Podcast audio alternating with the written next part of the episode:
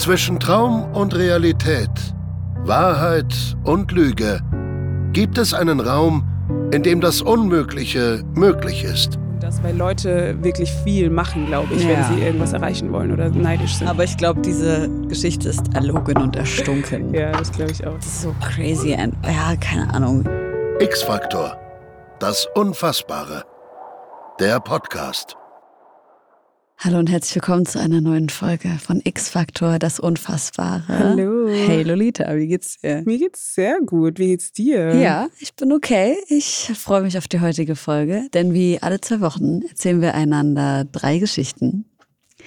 Eine davon ist eine originale X-Faktor-Geschichte und wir müssen gemeinsam erraten und erforschen, ob die Stories wahr sind oder falsch.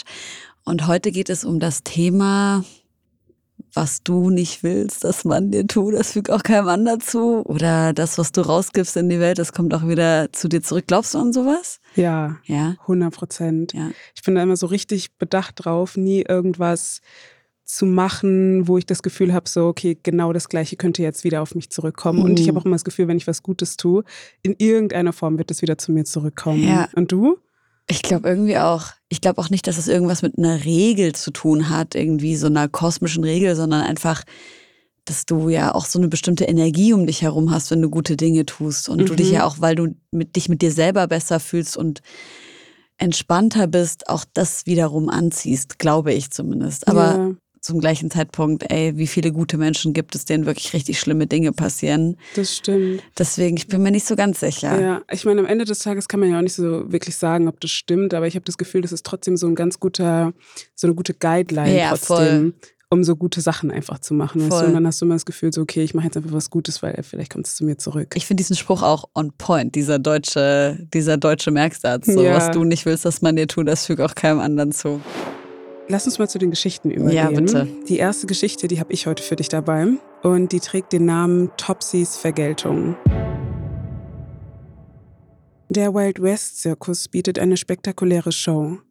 Seilakrobaten, die durch die Manege schwingen, ein Tiger, der durch einen brennenden Reifen springt, galoppierende Pferde, eine mysteriöse Wahrsagerin. Aber der wahre Star der Show ist Topsy, eine riesige graue Elefantin. Sie ist 34 Jahre alt, drei Meter hoch und sechs Meter lang. Sie wurde sehr jung in Asien gefangen und in die USA gebracht. Dort wuchs sie in einem Zirkusbetrieb auf. Ein Geschäft, das nur von außen strahlt, aber keine Umgebung für ein Elefantenjunges ist. Seit fast 30 Jahren muss Topsy mit dem Zirkus durch das Land touren. Dabei wird sie immer wieder von den Pflegern und Wärtern gequält. Sie geben ihr Alkohol aus Spaß und drücken brennende Zigaretten auf ihre Haut aus. Eines Nachts kommt Topsys Wärter James in ihren Stall getorkelt. Die Männer sind gefährlich, wenn sie getrunken haben. Dann finden sie Gefallen daran, ihr weh zu tun. In James Mund glüht ein Kippenstummel. Er kommt auf sie zu, immer näher. Als er direkt vor ihr steht, nimmt er die Zigarette aus dem Mund. Anstatt sie wegzuwerfen, stopft er den glühenden Stummel in Topsys Mund, versucht sie damit zu füttern. Es ist nicht das erste Mal, dass man ihr Leid antut. Doch der Schmerz ist jedes Mal gleich schlimm. Topsy wehrt sich, schlägt mit dem Rüssel um sich und drückt James zu Boden. Schnell hört dieser auf, sich zu bewegen. Topsy lässt von dem reglosen Körper ab. Er steht nicht wieder auf. Die anderen Pfleger finden den toten James am nächsten Tag in Topsys Stall. Ihr Schrecken wandelt sich schnell in Wut. Die Neuigkeit von dem Teufelselefanten spricht sich herum. Topsy ist böse, sagt einer der Wärter zum Zirkusdirektor. Sie ist eine Gefahr für uns alle. Auch wenn sie es nicht zugeben, sie haben Angst vor der riesigen Elefantin, die jeden von ihnen mit Leichtigkeit umbringen könnte. Der Zirkusdirektor stimmt den Wärtern zu. Topsy muss gehen. Und so verkaufen sie die Elefantin an einen Vergnügungspark auf Coney Island. Der Luna Park steht gerade unter Bauarbeiten, bevor er in einem Jahr groß neu eröffnet werden soll. Hier wird Topsy als Arbeitselefant eingesetzt. Dabei verausgabt sie sich und ist am Ende des Tages zu schwach, um sich gegen die Späße der Pfleger zu wehren. Denn auch hier hört ihr Leid nicht auf. Eines Tages reitet Bill, einer der im Freizeitpark Beschäftigten, betrunken mit Topsy durch die Straßen von Brooklyn. Dabei zerstört sie alles, was in ihren Weg kommt, denn sie ist eine riesige Elefantin und verängstigt. Am Ende stimmt Bill mit Topsy eine Polizeiwache und die Situation gerät außer Kontrolle. Am nächsten Tag spricht jeder von der unberechenbaren und gefährlichen Elefantin, die die Stadt zerstört hat. Trotz Bills Verantwortung ist es Topsy, die die Schuld zugewiesen bekommt. Sie sei einfach zu stark und mächtig und unkontrollierbar. Sie wird als Gefahr für die Gesellschaft eingestuft. Topsy soll sterben. Die Betreiber des Vergnügungsparks verurteilen Topsy zum Tod durch den elektrischen Stuhl. Es ist 1903, nur 13 Jahre nach der ersten Hinrichtung eines Menschen durch diese Methode. Und es ist das erste Mal, dass ein so großes Tier wie ein Elefant durch Stromschläge getötet wird. Die Hinrichtung wird zu einem Spektakel hochgeschaukelt, das Menschen einige Monate vor der großen Neueröffnung des Vergnügungsparks anlocken soll. Und es gelingt. Trotz Einwänden von TierschützerInnen strömen unzählige Menschen und ReporterInnen in den noch unter Bauarbeiten stehenden Park. 1500 Augenpaare schauen dabei zu, wie Topsy grausam hingerichtet wird. Genau ein Jahr nach Topsys Hinrichtung steht der Luna Park ganz kurz vor der großen Neueröffnung. Die Handwerker schrauben in der Nacht zuvor noch an den allerletzten Stellschrauben. Die Bauarbeiten haben sich länger hinausgezögert als ursprünglich gedacht und der Park hat Unmengen an Geld in den Neubau investiert. Deshalb kann der Luna Park die Einnahmen der Neueröffnung, die die beste Sommersaison einläuten soll, bitter gebrauchen. Bill, der im Freizeitpark als Mann für alles dient und die Bauarbeiten angeleitet hat, ist gerade dabei, das letzte Loch bei dem Fahrgeschäft Hellgate mit Teer abzudichten. Inzwischen ist es 1.30 Uhr in der Nacht. Er erinnert sich an Topsy, wie er mit ihr durch die Stadt geritten ist und wie sie alles in ihrem Weg zerstört hatte. Genau an diesem Tag vor einem Jahr wurde sie an exakt dieser Stelle hingerichtet, an der Bill nun steht, dem Höllentor. Er lacht über die Ironie des Ortes. Dummes Tier, murmelt er vor sich hin. Wer zu so etwas fähig ist, hat es verdient zu sterben. Er widmet sich gerade wieder dem Loch im Fahrgeschäft, als die Lichter plötzlich beginnen zu flackern. Bill sieht sich verwundert um. Auf einmal platzen die Glühbirnen und er befindet sich in vollkommener Dunkelheit. Langsam bekommt er es mit der Angst zu tun. Spukt es hier etwa? Verweilt Topsys Geist noch immer an diesem Ort? Bill hat genug gesehen. Er entkommt diesem Höllentor lieber und tastet sich hastig zum Ausgang vor. Dabei stößt er gegen den Eimer mit kochendem Teer. Dieser kippt um und setzt das Hellgate unverzüglich in Flammen. Das Feuer verbreitet sich schnell. Der ganze Park brennt ab mitsamt der Stelle, an der Topsy ein Jahr zuvor durch den elektrischen Stuhl hingerichtet wurde. Das ist das Ende des Lunaparks, das Ende von Bill und das Ende des Leids, das dieser Ort Topsy zugefügt hat. Die Ausnutzung und der Missbrauch von Tieren waren im 19. und 20. Jahrhundert leider ein häufiges Problem. Nicht nur, aber vor allem im Zirkusgeschäft. Doch wurde diese Elefantin tatsächlich zum Tod durch den elektrischen Stuhl verurteilt wie eine Mörderin? Und hat Topsys Geist nach ihrem Tod Vergeltung an dem Vergnügungspark geübt für das Unrecht, das ihr angetan wurde? Hat es den Spuk im Luna Park tatsächlich gegeben oder veranstalten wir hier einen Zirkus um nichts? Oh Mann, ey. Ich muss echt sagen, so von allen Folgen, die wir bisher gemacht haben und allen Stories, die ich bisher gehört habe, ich fand, das war irgendwie die schlimmste. Ich finde dieses, diese Vorstellung, dass Menschen Tieren so wehtun, das ist für mich ja. eine der schlimmsten Dinge, zu denen Menschen in der Lage sind. So. Ja, 100 Prozent. Kannst du dir vorstellen, dass die Geschichte wahr ist? Ich will einfach, dass sie nicht wahr ist, deswegen sage ich einfach nein. Aber ich will es einfach zu, aber wir wissen ja leider, dass, dass das nicht so unwahrscheinlich ist, ne? Aber gut, das mit dem, dass es dann so spukt oder so, I don't know. Was denkst du? Ich glaube schon, dass die Geschichte wahr ist, vor allem bis zu dem Punkt, wo es darum ging, dass, dass sie so gequält worden ist ja. und so, genauso wie du sagst. Man kann sich schon sehr gut vorstellen. Deswegen klang dieser Part der Geschichte sehr realistisch für mich.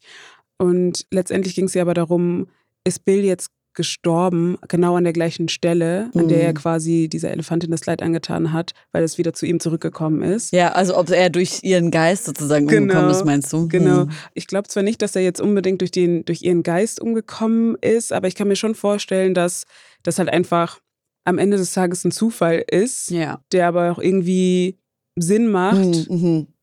Also doch so, dass es eine Strafe gab, aber dass es nicht unbedingt äh, ausschlaggebend war, dass es vielleicht ihr Geist ist. Ja. Wobei ich ja schon so ein bisschen daran glaube, dass es sowas gibt. So Ja. Geister, die einen heimsuchen. Ja, ja, irgendwie schon. Ja. Ich auch. Aber wenn man jetzt so versucht, so ganz abgesehen davon zu denken, gäbe es trotzdem auch noch eine logische Erklärung dafür. Mhm. Und zwar einfach, dass es Zufall war. ja. Deswegen würde ich sagen, lass sagen, dass die Geschichte wahr ist, oder? Okay, du sagst, sie ist wahr, ich sag, Ja. sie ist falsch, einfach weil ich es nicht ertrage. Einfach aus Prinzip. Einfach aus Prinzip. Leute, ich würde mich total dafür interessieren, ob ihr Geschichten mit so Übernatürlichem habt oder vielleicht sogar auch irgendwie das Gefühl, dass ihr schon mal eine Begegnung mit einem Geist hattet oder sowas, der euch vielleicht begegnen wollte oder irgendeine Heimsuchung oder so. Ich finde solche Geschichten unfassbar spannend und wir können die ja vielleicht mal bei Instagram posten. Also schreibt sie uns bei Instagram entweder in die Kommentare oder in die DMs und wir teilen das dann, wenn ihr möchtet, anonym. Schreibt uns das gerne dazu.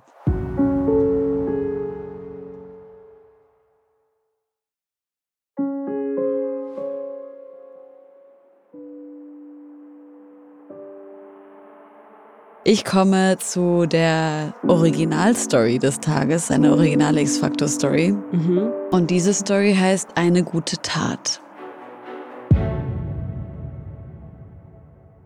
Jason ist ein junger Mann, der nicht allzu viel von materiellen Dingen hält. Er wuchs im Waisenhaus auf, bevor er in seine jetzige Pflegefamilie kam.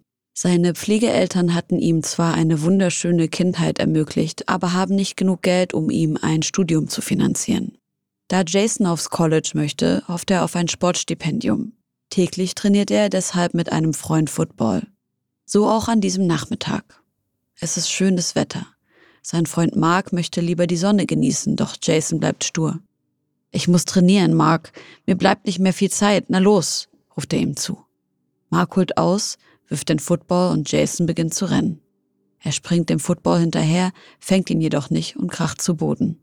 Der Ball bleibt fünf Meter weiter im Gras liegen. Als Jason sich aufgerappelt hat und den Ball aufheben möchte, entdeckt er eine Brieftasche auf dem Rasen. Neugierig beugt er sich hinunter und öffnet sie. Das Portemonnaie ist gefüllt mit unterschiedlichen Kreditkarten. Kein Bargeld, dafür ein Führerschein von einem Henry Newman. Sieh mal, Mark, seine Adresse, das ist nicht weit von hier. Lass uns hingehen und die Brieftasche abgeben, sagt Jason. Mark überlegt kurz. Dann antwortet er, ich glaube, das ist keine gute Idee. In dem Portemonnaie ist kein Bargeld mehr. Die denken bestimmt, dass wir das geklaut haben. Obwohl sein Freund ihm davon abrät, macht Jason sich alleine auf den Weg. Er spaziert durch verschiedene Nachbarschaften, die von Straße zu Straße wohlhabender zu werden scheinen. Kleine Doppelhäuser weichen größeren Reihenhäusern, bis Jason plötzlich umringt ist von eindrucksvollen Villen mit zugewachsenen Gärten. Die Menschen, die hier wohnen, haben nicht viel mit Jason gemein. Sie haben Familie, sie haben Geld. Sie wissen, wie es morgen weitergehen wird. Jason überkommt ein eigenartiges, mulmiges Gefühl, als er diese Straße entlangläuft, doch seine Beine tragen ihn weiter. Es zieht ihn förmlich dorthin, fast gegen seinen Willen. Als Jason an der Adresse ankommt, zögert er kurz. Er steht vor einem riesigen, schmiedeeisernen Tor, hinter dem ein akkurat gepflegter Kiesweg zu einer mächtigen, weißen Villa führt. Er atmet tief durch, öffnet das Tor und klopft mit dem großen Ring an die Tür. Ein paar Sekunden lang passiert nichts und Jason überlegt schon, wieder zu gehen, als sich die schwere Tür mit einem Knarren langsam öffnet. Vor Jason steht ein großer, dünner Mann mittleren Alters mit Weste, Anzug, Krawatte und tiefen Ringen unter den Augen. Er scheint der Butler des Hauses zu sein und wirkt ein wenig wie aus dem letzten Jahrhundert. Wortlos schaut er auf Jason herab, dem etwas flau im Magen wird. Ich habe Mr. Newmans Brieftasche im Park gefunden und möchte sie gerne zurückgeben, sagt Jason. Über den eisernen Blick des Butlers scheint ein kurzer Ausdruck der Verwunderung zu huschen. Mr. Newmans Brieftasche? fragt er. Dann bittet er ihn hinein. Jason ist zunächst unsicher, folgt dem Butler jedoch in den Flur des Hauses. Warten Sie hier kurz, ich hole Mr. Arnold. Der Butler lässt Jason verwundert im Flur zurück. Wer ist Mr. Arnold? Er will doch eigentlich mit Mr. Newman sprechen. Jason schaut sich um.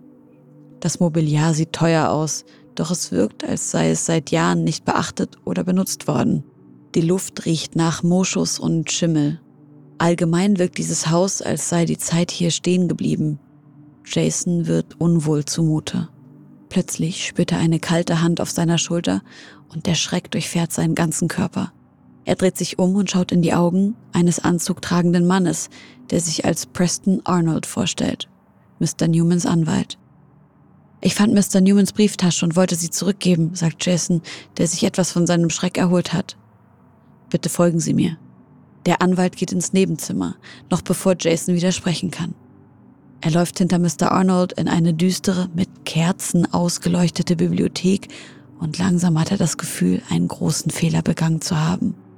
Er wollte doch nur ein Portemonnaie zurückgeben. Plötzlich ist ihm, als hätte er eine Tür geöffnet, die besser verschlossen geblieben wäre. Sie sieht sehr neu aus. Ist Ihnen das aufgefallen? Die Karten aber sind abgelaufen, jeder einzelne. Reißt Mr. Arnold ihn aus seinen Gedanken. In Jason macht sich Ungeduld breit. Darauf habe ich doch nicht geachtet. Ich habe mir die Brieftasche gar nicht genau angeschaut. Ich wollte sie einfach nur zurückgeben, sagt er. Der Anwalt schaut ihn an und eine Art allwissendes Lächeln formt sich in seinem Gesicht. Keine gute Tat bleibt ungesühnt, sagt Mr. Arnold. Jason versteht nicht, worauf der Anwalt hinaus will, und er beabsichtigt auch nicht, es herauszufinden. Ich würde gerne etwas aufklären, mit Ihrer Hilfe. Wo haben Sie die Brieftasche gefunden? fragt Mr. Arnold. Jason antwortet, er habe sie im Park gefunden. Was haben Sie dort gemacht? fragt Mr. Arnold weiter. Jason antwortet, er habe dort trainiert. Langsam fühlt er sich etwas in die Enge getrieben, vor allem als Mr. Arnold ihn mit weiteren Fragen bedrängt. Wie ist Ihre Abstammung? Wer ist Ihre Mutter? Wer ist Ihr Vater? Wer hat Sie angestiftet? Mit jeder Frage kommt der Anwalt einen weiteren Schritt auf Jason zu. Mich hat niemand angestiftet. Das gehört sich nun mal so. Ich werde jetzt gehen, stottert Jason. Setzen Sie sich, junger Mann. In Jason steigt Panik auf. Er will nur noch weg und dieses Haus verlassen. Er weicht ein paar Schritte von Mr. Arnold zurück und stolpert rückwärts in ein Regal. Erschrocken dreht Jason sich um und sein Blick fällt auf unzählige, gerahmte Schwarz-Weiß-Fotos. Was er auf den Bildern sieht, lässt sein Herz einen Schlag aussetzen und die Luft bleibt ihm in der Brust stecken. Wie ein Blitz durchfährt die Panik seinen Körper von Kopf bis Fuß. Jasons Augen suchen verwirrt ein Foto nach dem anderen ab, doch die Person, die er auf ihnen sieht, ist immer dieselbe. Er schaut in das Gesicht eines Mannes, der ihm zum Verwechseln ähnlich sieht. Geschockt und verstört rennt er aus dem Haus. Er hört nur noch, wie Mr. Arnold ihm hinterherruft. Warten Sie! Mr. Newman ist tot! Er starb vor zwei Jahren. Wie sich herausstellen soll, sucht Mr. Arnold bereits seit zwei Jahren nach noch lebenden Verwandten von Mr. Newman, die seinen gesamten Besitz erben sollen. Jason ist Mr. Newmans Neffe, sein einziger noch lebender Verwandter. Der Mann auf den Fotos stellt sich als Jasons verstorbener Vater heraus, Mr. Newmans Bruder. Jason ist der gesuchte Erbe von Mr. Newmans gesamtem Vermögen. 40 Millionen Dollar. Ein Junge, der über keinerlei Mittel verfügt, erbt ein Vermögen von einem Verwandten, von dem er gar nichts wusste. Welche Verkettung von Zufällen legte Jason die Brieftasche in den Weg an eben diesem Tag und an diesem Ort? Und wenn Mr. Newman das Haus in seinen letzten Lebensjahren nicht verlassen konnte, wie gelangen dann seine Ausweise in den Park? Hat vielleicht ein unentdeckter Dieb Jahre zuvor die Brieftasche gestohlen und danach ins Gras geworfen? Oder wurde die Brieftasche vom Schicksal in Jasons Weg gelegt? Wenn ihr in dieser Geschichte nach der Wahrheit sucht, werdet ihr hoffentlich fündig. Die Antwort gibt es am Ende dieser Folge.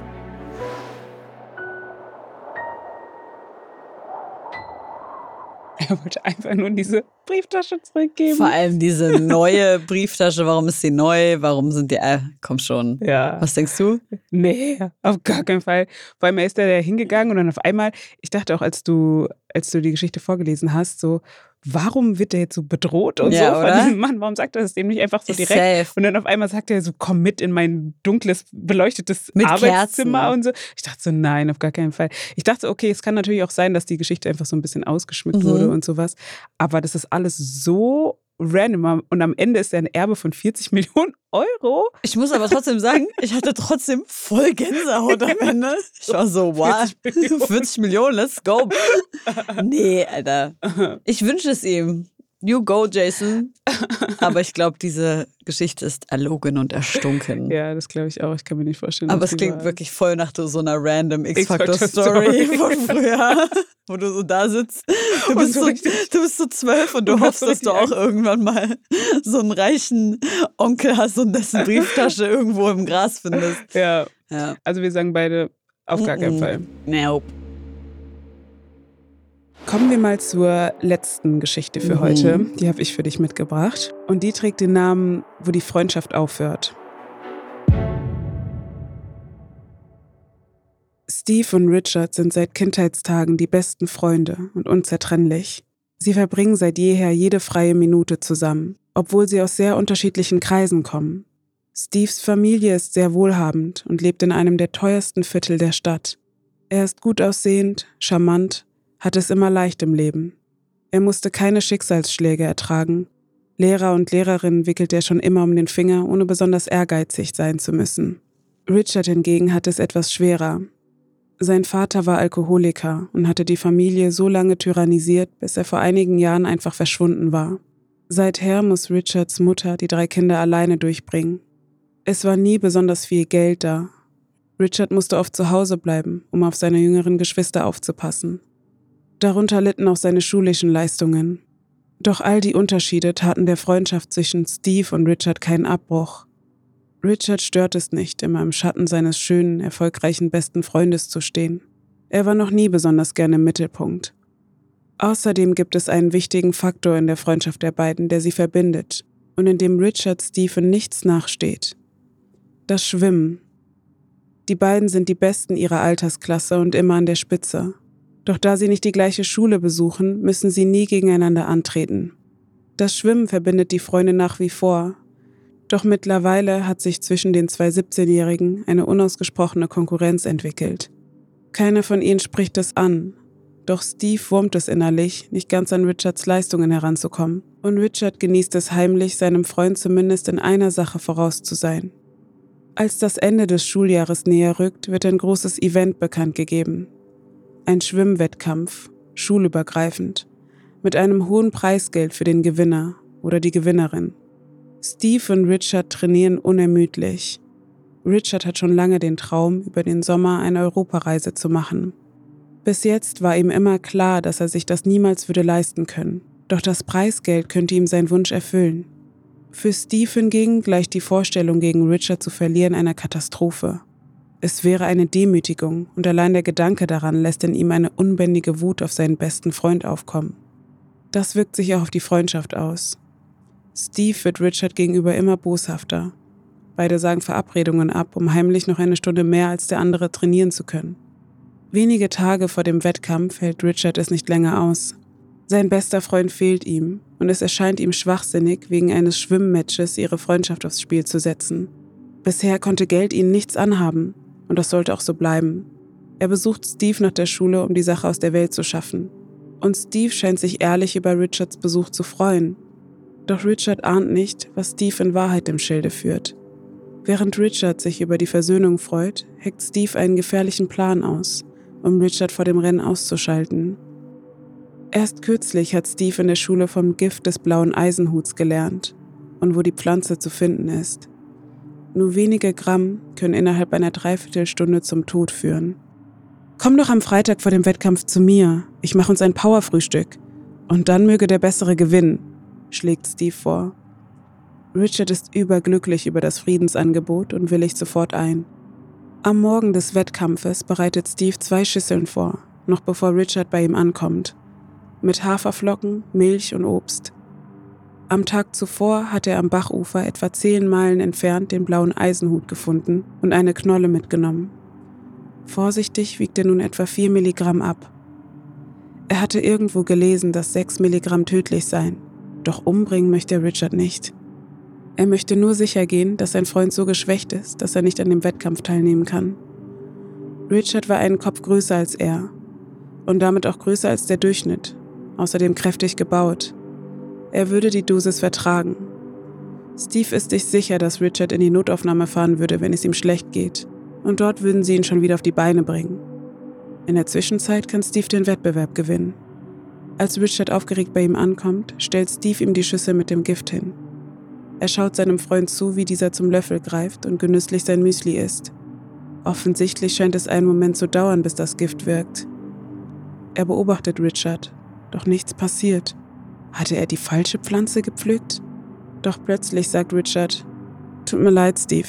Ich muss nochmal nach Hause. Du weißt ja, wie schlecht mir vor Wettkämpfen immer ist. Wir sehen uns später. Überstürzt verlässt er das Haus. Steve ist zwar etwas besorgt, doch sein Plan ist durchdacht. Und selbst wenn Richard auf dem Heimweg zusammenbrechen würde, so würde ihn jemand sehen und direkt ins Krankenhaus bringen. Beruhigt durch diesen Gedanken setzt Steve sich an sein eigenes Müsli und nimmt einen großen Löffel in den Mund.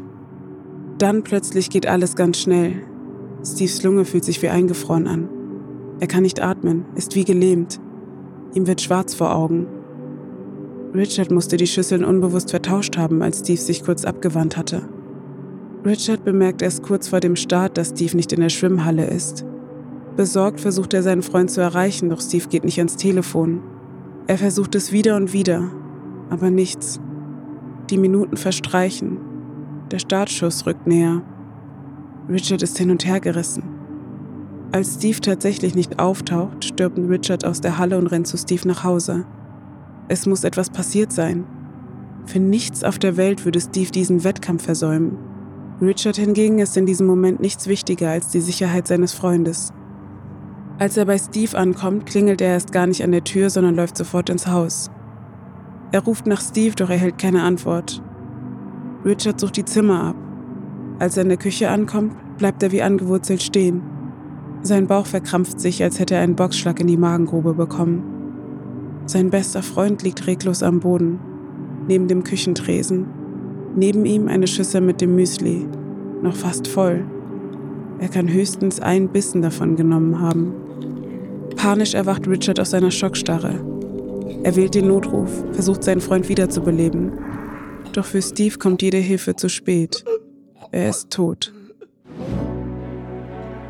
Ein tödlicher Plan, bei dem der Täter selbst zum Opfer wird. Hätte Richard die Schüssel mit dem Eisenhut gegessen, wäre keiner der beiden Freunde gestorben. Warum? Steve hatte die Menge an Gift auf Richards Gewicht abgestimmt. Für den schmalen Steve jedoch war die Dosis viel zu hoch und führte unweigerlich innerhalb weniger Minuten zum Tod. Was denkt ihr? Hat das Karma Steve einen schrecklichen Streich gespielt? Oder sind wir es, die sich mit euch einen düsteren Spaß erlauben?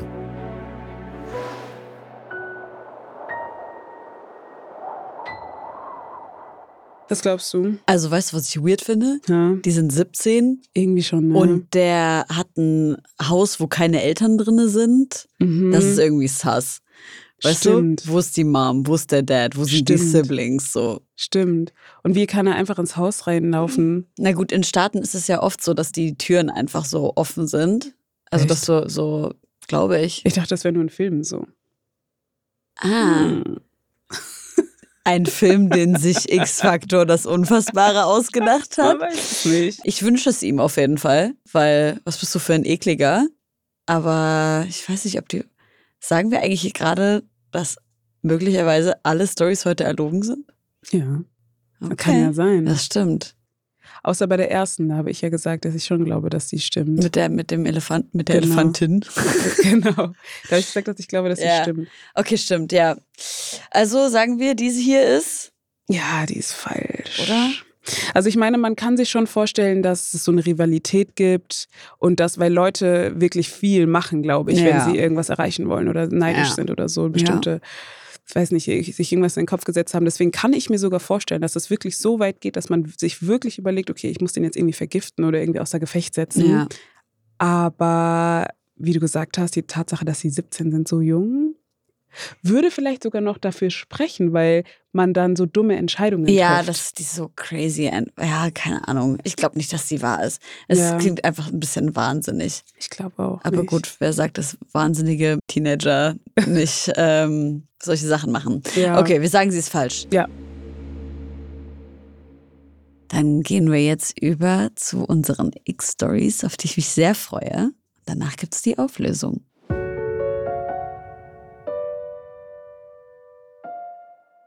Willkommen zurück, Alisa. Wir freuen uns sehr über die X-Story. Du sagst uns einen Satz, der eigentlich unfassbar ist und wir müssen herausfinden, was da passiert ist. Genau. Wie viel Zeit haben Und wir? zwischendurch kriegt ihr Hinweise. Ihr Ja. habt fünf Minuten Okay, Zeit. okay, okay. Challenge accepted. Okay. As always. Es werden zwei Tote mit einem Loch im Kopf gefunden. Einer der beiden hält einen Revolver in der Hand. Es gibt aber nur eine Patronenhülse. Was ist passiert? Ist der, ähm, der geschossen hat, tatsächlich auch an dem Loch gestorben? Ja, Kann ja sein, dass er vorher ein Loch hatte und dann, und dann irgendwie äh, dann erschrock, erschrocken, sich erschrocken hat davon, dass er gestorben ist, der andere. Also Okay, sind, nein. Sind, bei, sind beide von der gleichen Patrone wirklich gestorben? nein, Also einer von der anderen. Es wird nur eine gefunden, ist die andere im Kopf? nein. Also der eine ist ja von der Patrone, von einer, also einer mindestens ist von der Von der Patrone Kugel, gestorben. genau. Okay. Mhm. Die andere Person ist auch durch das Loch gestorben, aber durch, das wurde durch was anderes verursacht. Ah, Ja. so ein Eishaken oder sowas. Ein Eishaken? Ja. Was ist ein Eishaken? Diese Eis, ähm, diese, weißt du, in den USA gibt es so diese Filme, wo die Leute, wenn sie so Eis, große Eisklötze so zur, zur bersten wollen, dann haben die solche Hm, Haken. Dieser Eispickel. Eispickel, oder so, genau. heißt das, genau. Äh, nein, das Pickel, nicht. weirdes Wort. Okay. Hat, okay, hat eine Person, wollte eine Person die andere umbringen, hat dann geschossen, Mhm. dann kam das Loch in den Kopf, dann ist die andere Person auf irgendwas gefallen, was irgendwas ausgelöst hat, sodass der andere, dass irgendwas auf, die, auf den Schießer gefallen ist und er dann quasi durch dieses Loch gestorben ist. Mm, Auf eine Art ja. Also ein Teil davon stimmt.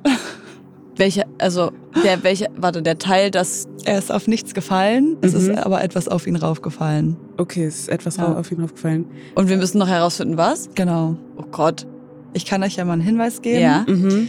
Ja, also der, der Ort ist entscheidend dafür, dass ihr rausfindet, was auf ihn gefallen ist. Ist es draußen? Mm, nicht ganz, Im Garten? aber ich würde auch nicht sagen drinnen drin. ist es Garten? Nein. Äh, so Wintergarten? Mm Balkon? -mm. Mm Ist es ein Raum? Keller? -mm. Nein. Ist es was Überdachtes? Ja, es ist überdacht. So ein Pavillon? Ja, dann Nein. wäre es ja Garten. Ein Zelt? -mm. Flugzeug? Nee, es ist aber auch.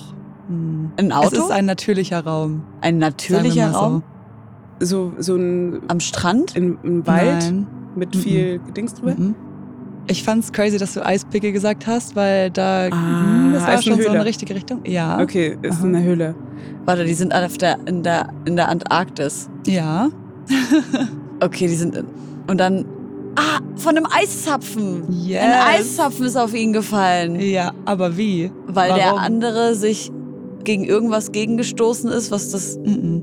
Nein. Durch, die, äh, durch den Prall, also durch den, Ja, äh, durch durch den, den Schall. Schuss. Ja, genau, durch Yes. den Schuss. Und dann ist der, ist der Eiszapfen auf ihn gefallen, dann ist er gestorben. Ja, das war's. Drei Minuten habt ihr gebraucht. Geil. Jawohl, aber sag bitte, dass die falsch ist, die Story. Äh, ja, die ist falsch. Also, Sehr gut ist erfunden. Ausgedacht. Sehr Mhm. gut. Ähm, genau, aber es waren zwei Polarforscher, die in der Antarktis in so einer Höhle, in so einer Eishöhle waren, Mhm. sich dann gestritten haben. Dann hat der Mhm. eine den anderen erschossen und durch die Erschütterung ist dann eben so ein Eiszapfen auf ihn raufgefallen. Klassiker. Ah. Mhm. Passiert dem Ja. Besten. Kam direkt zurück wieder. Vielen Dank, Alisa. Gerne.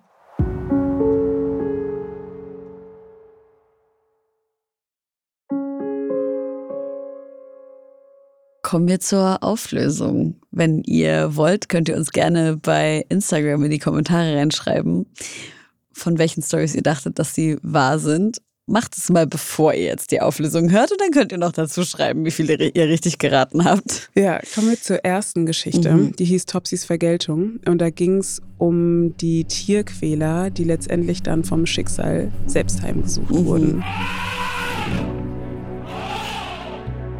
Was sagt ihr zu der Zirkuselefantin, die zum Tod durch den elektrischen Stuhl verurteilt wurde und später mit einem riesigen Feuer in dem Vergnügungspark ihre Vergeltung bekam? Haben sich diese Ereignisse wirklich so zugetragen? Nicht ganz. Die Details dieser Geschichte sind frei erfunden, doch Topsy gab es tatsächlich. Und leider sind auch ihre Lebensumstände nicht erfunden. Sie starb an der grausamen Quälerei durch Menschenhand. Ebenso hat der Brand stattgefunden, aber nicht im Luna Park, sondern in einem benachbarten Freizeitpark namens Dreamland, acht Jahre nach Topsys Hinrichtung. Das Karma hat hier also vielleicht die Falschen getroffen. Krass. Oh Mann, ey, wirklich. Ey, Leute, ich weiß, wir sind hier kein erhobener Zeigefinger-Podcast, aber unterstützt bitte keine Zoos, die Tiere halten. Das ist einfach so, so schlimm. Die Tiere leben nicht in den Umständen, in denen sie leben sollten. Und das ist einfach richtig sad, Mann. Ich hasse Tierquälerei. Das ist so schlimm. Mhm. Okay, kommen wir zur Auflösung unserer heutigen Original-X-Factor-Stories namens Eine gute Tat. Jason hat eine Brieftasche gefunden und auf einmal war er Multimillionär.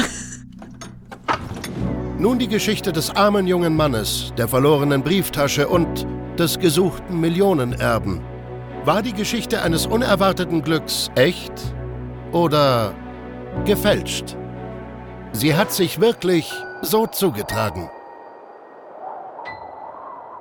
Was? Vor allem, er sagt nur so, sie hat sich so zugetragen. We need details, Bro. Jonathan, was ist mit dir? Erzähl mal mehr. ja, also ich kann es mir nicht vorstellen. Also ja, sie hat sich so zugetragen, okay. Aber irgendwie, ich weiß nicht. Du so, okay. X-Faktor in den 90ern? Okay. Also, keine Ahnung.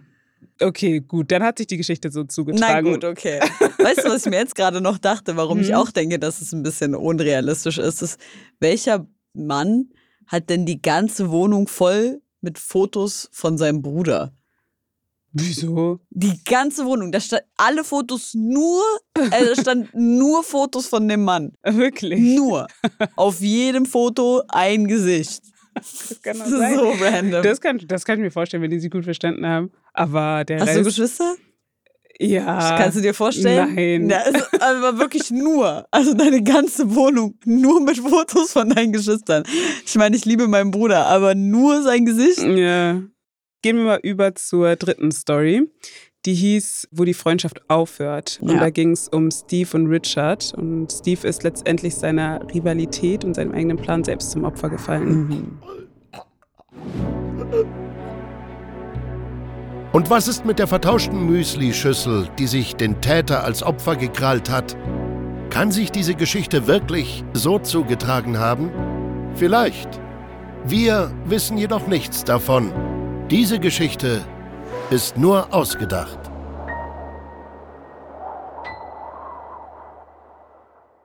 Ja, zwei falsche Stories. Ja. Eine wahre. Sagt uns gerne, ob ihr besser lagt als wir heute.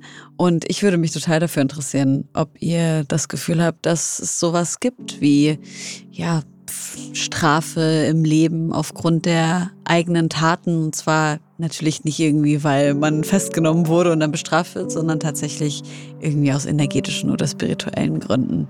Schreibt es uns gerne in die Kommentare auf Instagram. Wir freuen uns sehr, dass ihr eingeschaltet habt. Und wir freuen uns vor allem über eine gute Bewertung auf Spotify, Kommentare und natürlich, wenn ihr uns auf Instagram folgt, X-Faktor, das Unfassbare, der Podcast. Yes. Und wir hören uns in zwei Wochen wieder. Bis dann. Tschüss. Lagt ihr immer richtig oder konnten wir euch hinters Licht führen? Ist es nicht erstaunlich, dass sich Wahrheit und Fiktion meist auf schmalem Grat bewegen? Doch egal ob reales Ereignis oder Märchen, die Geschichten bleiben eines. Unfassbar. Euer Jonathan Frakes.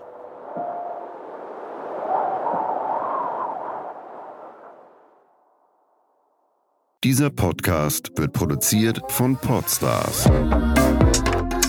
bei OMR.